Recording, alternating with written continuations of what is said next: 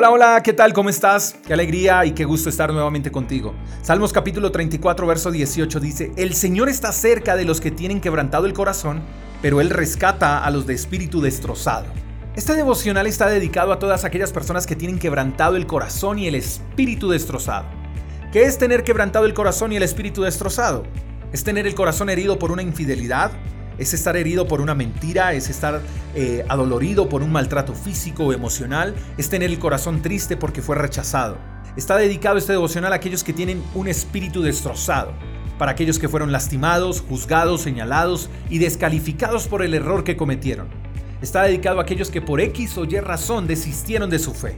Tú que me escuchas a esta hora, déjame decirte que hoy el Señor, o sea, Papá Dios, el Creador, el que te hizo, el que te conoce, el que te ama, el que entregó a su Hijo para que tuvieras vida eterna, sí, Él está y estará cerca de ti. Él está cercano de aquellos que tienen el corazón en mil pedazos y lo especial es que no solo está cerca, sino que Él tiene el poder para cambiar tu tristeza en gozo, tu llanto en alegría y tu dolor en fe. Así que no creas que Él te abandonó. No, Quizás tienes muchas preguntas del por qué pasaron ciertas cosas en tu vida que te hirieron. Quizás te has preguntado si Dios está cerca, por qué no hizo nada al respecto.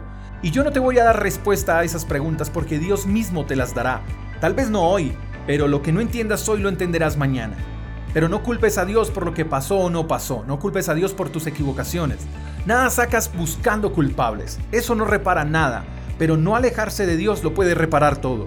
Pero todo comienza cuando te convences de que Él está ahí y Él hoy te quiere ofrecer su precioso Espíritu Santo, el consolador, el ayudador. Solo está en ti si decides aceptarlo o no. Pero entiende algo amigo, para los que se mantienen cerca a Dios, siempre habrá consuelo y esperanza. Acércate a Dios porque hay una respuesta para ti hoy. Te mando un fuerte abrazo, espero que tengas el mejor de los días. Te bendigo en todo lo que hagas. Hasta la próxima. Chao, chao. Gracias por escuchar el devocional de Freedom Church con el pastor J. Echeverry. Si quieres saber más acerca de nuestra comunidad, síguenos en Instagram, arroba.